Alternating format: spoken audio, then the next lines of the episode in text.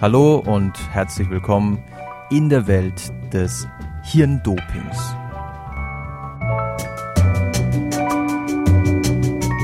Was bringen die Aufputschmittel, die Wachmacher wie Koffein, Methylphenidat, Modafinil, Amphetamine, Methamphetamine, was bringen die wirklich für die Intelligenz beim gesunden Menschen?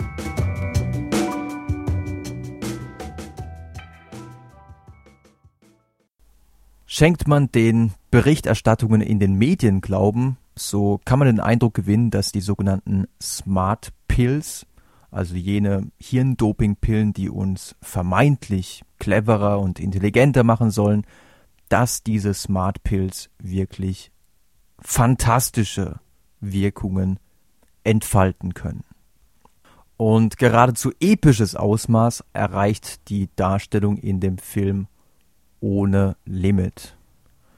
Der eine oder die andere von euch kennt den Film vielleicht. Es geht darum, dass Bradley Cooper, den meisten bekannt aus Hangover, durch die Einnahme einer Wunderpille quasi über Nacht vom absoluten Loser, der in seinem Leben gar nichts auf die Beine gestellt bekommt und der im Grunde den ganzen Tag auf der Couch verfault, mutiert zum alles überstrahlenden, Millionen scheffelnden Universalgenie.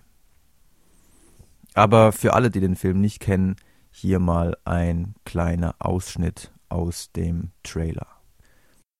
Ich war blind, doch jetzt kann ich sehen. Eine Tablette täglich und ich war ohne Limit. Ich bekam Lust auf Kultur. Seit wann sprichst du Italienisch? Ich beendete mein Buch in vier Tagen. Reden wir nochmal über meinen Vorschuss. Mathematik wurde nützlich. Aus 12.000 wurden 2,3 Millionen in zehn Tagen. Ein verblüffender Kerl. Also, Eddie Mora, Sie wissen, dass Sie ein Freak sind. Was ist Ihr Geheimnis? Medikamente? Ich war blind, doch nun kann ich sehen.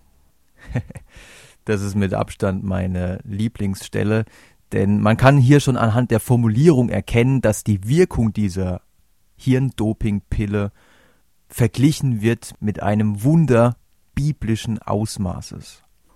Und gut möglich, dass manch ein Vertreter der Pharmaindustrie sich den Film angeguckt hat, sich die Hände gerieben hat und bei sich gedacht hat, ey, was für eine geniale Werbung für unsere Produkte besser hätten wir das nicht machen können. Natürlich werden in dem Film auch Nebenwirkungen thematisiert, aber der erste Impact, die erste Wirkung dieses Medikaments, das Leben des Helden verändert sich ja wirklich um 100 Prozent zum Besseren. Die zunächst wirklich fantastische Wirkung dieser Wunderpille könnte den einen oder anderen Zuschauer schon ins Grübeln gebracht haben. Ähm, nach dem Motto, naja, bei mir läuft es zurzeit auch nicht so wirklich gut. In zwei Wochen sind Prüfungen und ach, irgendwie, ich kann mich nicht so richtig konzentrieren und mir fehlt auch die Motivation. Irgendwie lenke ich mich andauernd nur ab. Und wenn so eine Pille auch nur annähernd solche Wirkungen entfalten kann, wie da in dem Film dargestellt, ey, warum nicht einfach mal einmalig ausprobieren? Wenn der Effekt so groß ist, warum nicht?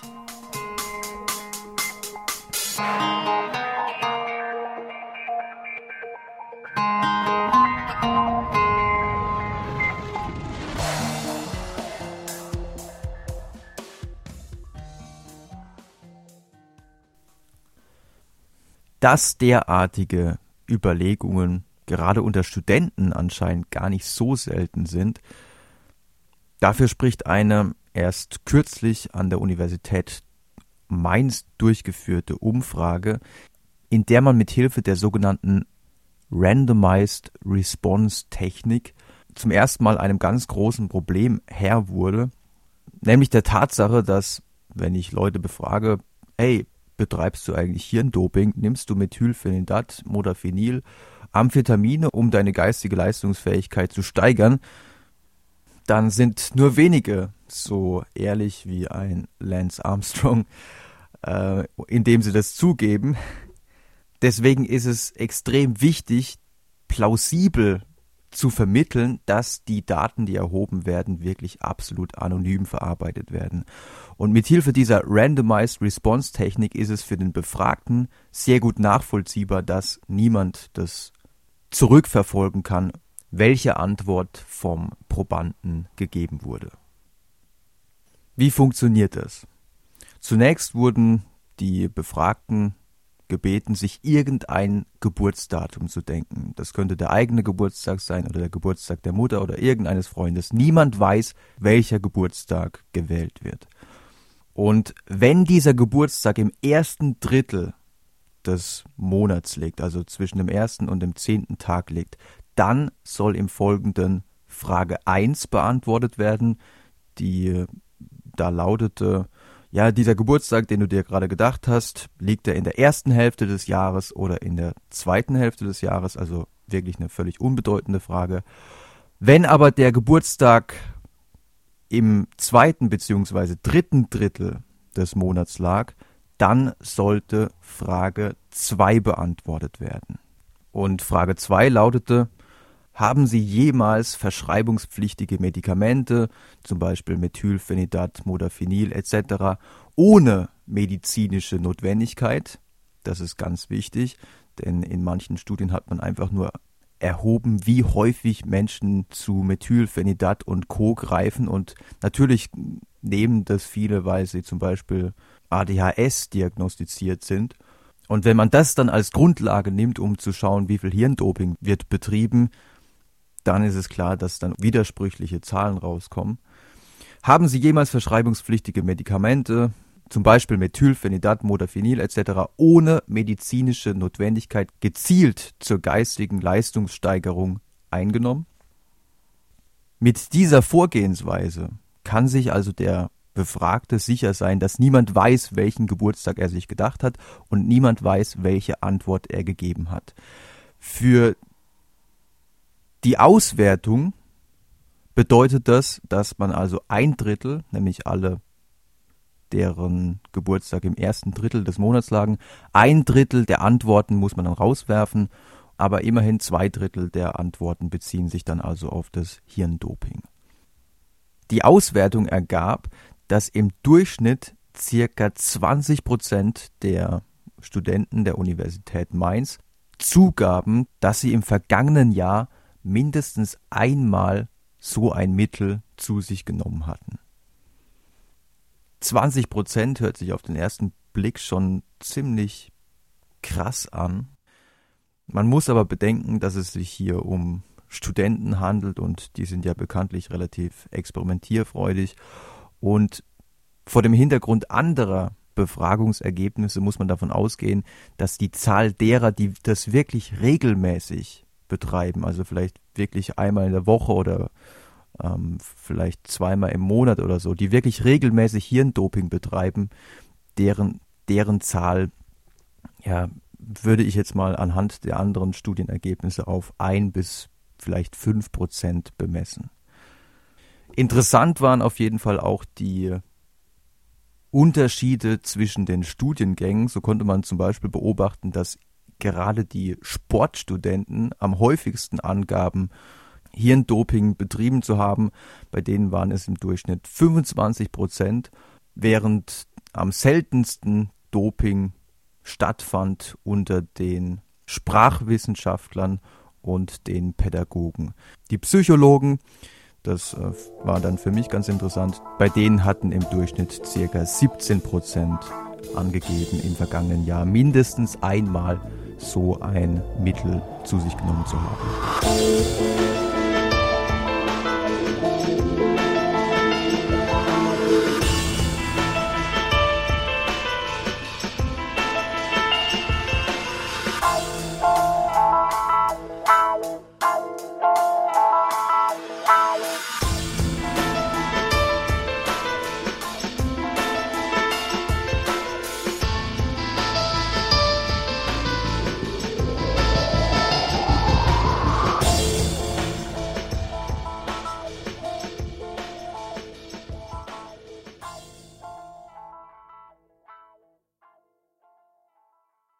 Aber wie wirksam sind denn jetzt Methylphenidat, Modafinil und Co.?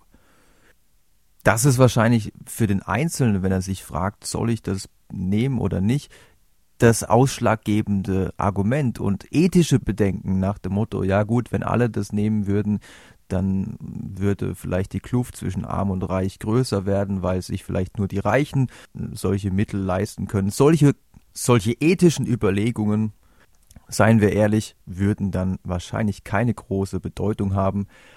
Das legt auch eine Befragung von Schülern und Studenten nahe, in der rauskam, dass 80 Prozent, wenn sie wüssten, dass diese Mittel keine Nebenwirkungen haben und keine Langzeitfolgen nach sich ziehen, dann würden sie das durchaus mal ausprobieren. Entscheidend ist also die Kosten-Nutzen-Rechnung. Wie groß sind die Wirkungen und wie gefährlich sind die Nebenwirkungen? Als Anhaltspunkt möchte ich euch heute eine Studie publiziert im Januar 2013 vorstellen, in der es um die Effekte von Modafinil ging. Modafinil muss von seiner Wirkung her, wenn man sich die aktuellen Studien anschaut, als etwas effektiver als Methylphenidat eingestuft werden. Methylphenidat hat allerdings auch unter dem Strich, wenn man sich alle Studien anschaut, im Durchschnitt fast keine Wirkung auf objektive Maße der geistigen Leistungsfähigkeit. Viele berichten allerdings, dass sie das Gefühl hatten, dass sie sich viel besser konzentrieren konnten und dass sie in den Aufgaben, die man ihnen vorlegte, auch viel, viel besser waren. Allerdings scheint das in erster Linie eine Überschätzung zu sein, die wohl auch daher rührt, dass diese Mittel auch auf die Dopaminausschüttung und auf das Belohnungssystem sich auswirken. Und es kann dann schon sein, dass man das Gefühl hat, dass man unglaublich gut arbeitet, aber in Wirklichkeit eigentlich nur sein normales Leistungsniveau erreicht, sich das aber wesentlich besser anfühlt als normalerweise. Noch effektiver als Modafinil sind wohl die Amphetamine, die Methamphetamine. Die haben allerdings den Nachteil, dass sie auch die wahrscheinlich größten Nebenwirkungen nach sich ziehen.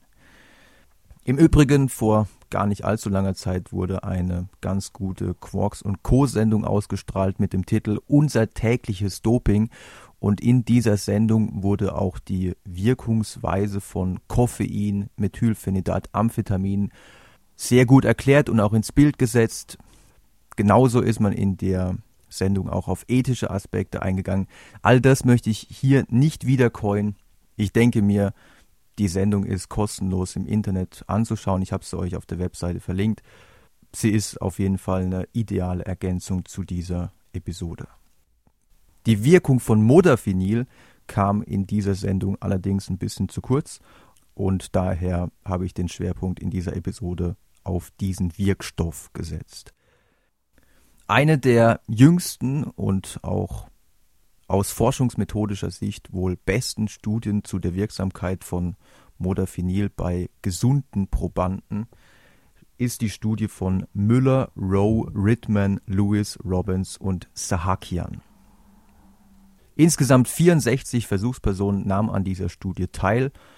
Die eine Hälfte erhielt eine Pille mit dem Wirkstoff Modafinil und die andere Hälfte erhielt eine Placebo-Pille. Natürlich wusste niemand, habe ich jetzt eine Pille mit dem Wirkstoff bekommen oder habe ich jetzt nur ein, eine Placebo-Pille bekommen. Nachdem man dann zwei Stunden gewartet hatte, damit sich auch die Wirkung von Modafinil richtig entfalten kann, wurden eine ganze Reihe von kognitiven Tests mit den Versuchspersonen durchgeführt. Das waren unter anderem Aufgaben zum Arbeitsgedächtnis, zum Beispiel war auch die Digit Span Task dabei, also die Aufgabe, wo man zum Beispiel sechs unterschiedliche Zahlen gesagt bekommt, zwei, drei, sechs, neun, acht, sieben, und man muss dann diese Zahlen rückwärts wiedergeben. Sieben, acht, neun, sechs, drei, zwei. Keine Ahnung, ob das stimmt. Ich bin mir noch nicht mal sicher, ob das jetzt sechs Zahlen waren. Ähm, Dann gab es noch eine Aufgabe zum räumlichen Arbeitsgedächtnis, aber es gab auch eine Aufgabe zu den exekutiven Funktionen, nämlich die sogenannten, wenn ich das richtig übersetzt habe, Socken von Cambridge. Also da muss man ein paar Schritte vorausdenken. Falls ihr euch gerade das YouTube-Video anschauen solltet und nicht, und nicht nur die Audioversion, im Video ist so ein kleiner Ausschnitt davon zu sehen. Also grafisch ist es nicht besonders spektakulär, aber man muss sich schon richtig anstrengen, um diese Aufgabe gerade in den höheren Schwierigkeitsleveln lösen zu können. Wenn man sich die Ergebnisse dieser Studie anschaut, dann bekommt man meines Erachtens einen guten Eindruck davon, wie gut bzw. wie wenig, wie spezifisch diese Hirndopingmittel wirken. Sie wirken nämlich zum einen nicht sonderlich eindrucksvoll, also die Effekte sind teilweise relativ gering, und zum anderen gibt es viele Aufgaben, dazu gehört in dieser Studie auch die eben genannte Digit Span Task, in denen man gar keine Effekte beobachten kann. Wenn ihr euch die Ergebnistabelle anschaut, da steht häufig NS, was so viel heißt wie nicht signifikant. Das heißt, in dieser Aufgabe hat man keinen Effekt zugunsten der Modafinil-Gruppe beobachten können. Das Spannendste an dieser Studie war, dass man nicht nur die objektiven Maße er erhoben hatte, sondern dass man auch noch subjektiv nach dem Task Enjoyment gefragt hat. Also wie viel, wie sehr hat denn die Aufgabe, die, die man da gerade bearbeitet hat, wie viel Freude hat die denn bereitet? Und hier gab es eigentlich die allergrößten Effekte, denn bei fast allen Aufgaben, selbst bei den Aufgaben, in denen sie nicht besser abgeschnitten haben, gaben die Versuchspersonen, die Modafinil bekommen hatten, im Durchschnitt häufiger an, dass ihnen diese Aufgaben richtig viel Spaß gemacht haben. Und die Frage ist jetzt, die auch die Autoren der Studie diskutieren, sind denn die Leistungen wirklich objektiv besser geworden oder ist es so, dass die verbesserte Motivation, die das erhöhte Task Enjoyment letzten Endes zu den besseren Leistungen geführt hat. Viele dieser Aufgaben sind bekanntermaßen sehr anstrengend und machen auch nicht besonders viel Spaß. Wenn ich jetzt eine Gruppe habe, die hoch motiviert ist, das weiß man auch aus äh, der Forschung zu den Leistungen in, in Intelligenztests, da gibt es ganz klare Effekte von Tagesform und Motivation. Wenn ich eine Gruppe habe, die motiviert ist, denen diese Aufgaben in diesem Moment Spaß machen, vielleicht weil Modafinil das Belohnungssystem über die Ausschüttung von Dopamin angeregt hat, dann ist es nachvollziehbar, dass diese Gruppe auch objektiv bessere Leistungen zeigt. Und ich meine, ich kenne das, ihr kennt es wahrscheinlich auch, wenn ihr euch mit etwas beschäftigt, was zwar kognitiv durchaus anstrengend ist, aber ihr euch dafür begeistern könnt, wenn ihr einen Sinn darin seht.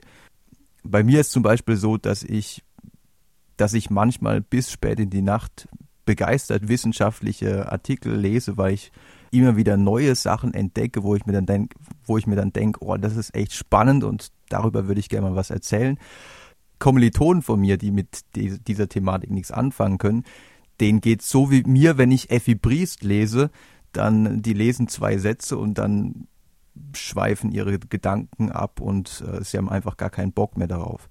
Der entscheidende Faktor für die Wirksamkeit von Modafinil könnte also die Anregung des Belohnungssystems sein.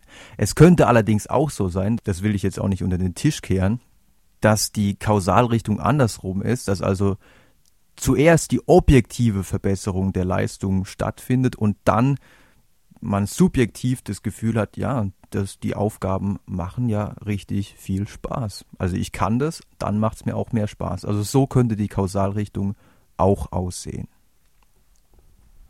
Wenn dem aber nicht so sein sollte, dann rückt die Wirkung dieser Pillen meines Erachtens in ein ganz anderes, neues Licht. Und man muss sich fragen, ob die geistige Leistungssteigerung, die man durch die Einnahme solcher Mittel erreicht, ob die nicht auch erreicht werden könnte durch eine simple, in Anführungsstrichen, Steigerung der Motivation. Wenn ich, wenn ihr mal überlegt, wie wach man sein kann, wenn man wirklich motiviert ist, dann ist diese Wirkung von Motivation mit der Wirkung dieser sogenannten Wachmacher wie Koffein, Modafinil, Amphetamine etc. durchaus gleichzusetzen. Und Motivation hat natürlich nicht die bedenklichen Nebenwirkungen und potenziellen Langzeitfolgen, wie zum Beispiel die Hirndopingpillen.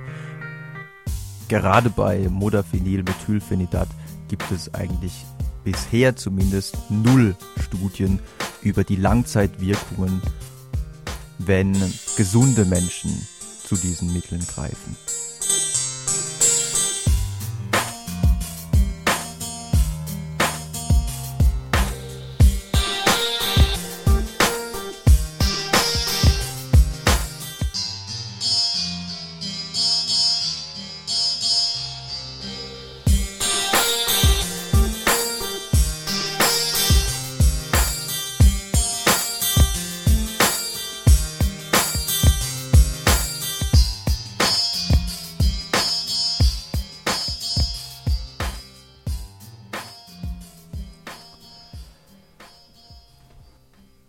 Zum Abschluss noch der Hinweis, dass wenn es um die reine Steigerung der Vigilanz, also nur um die Erhöhung der Wachheit geht, dann verfehlen diese Aufputschmittel ihre Wirkung in der Regel nicht. Natürlich gibt es auch interindividuelle Unterschiede.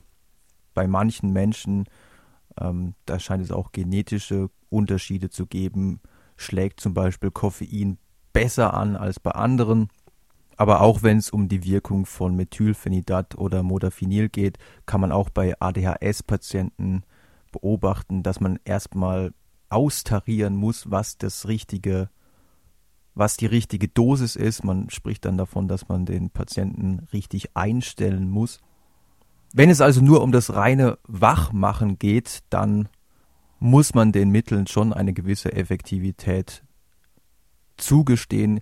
Wenn es aber darum geht, einfach mal in der Nacht ein bisschen länger aufbleiben zu können, dann braucht man nicht auf so beim gesunden Menschen bisher wenig erforschte Mittel wie Modafinil oder Methylphenidat zurückgreifen. Dann tut es der Kaffee oder irgendwelche koffeinhaltigen Getränke genauso gut. In Tee ist ja zum Beispiel auch Koffein drin. Ähm, das, ich muss gestehen, das wusste ich selber nicht. Ich dachte immer, der Wirkstoff wäre das Tein, aber chemisch gesehen ist es genau das gleiche wie Koffein. Das Fazit der heutigen Episode lautet also, die Wachmacher, die Aufputschmittel sind durchaus in der Lage, uns länger wach zu halten. Eine globale Steigerung der kognitiven Leistungsfähigkeit, die uns also quasi in allen Lebensbereichen besser werden lässt, so vermeintlich besser Menschen werden lässt, so wie in den ersten Passagen des Films ohne Limit, das ist definitiv nicht zu erwarten.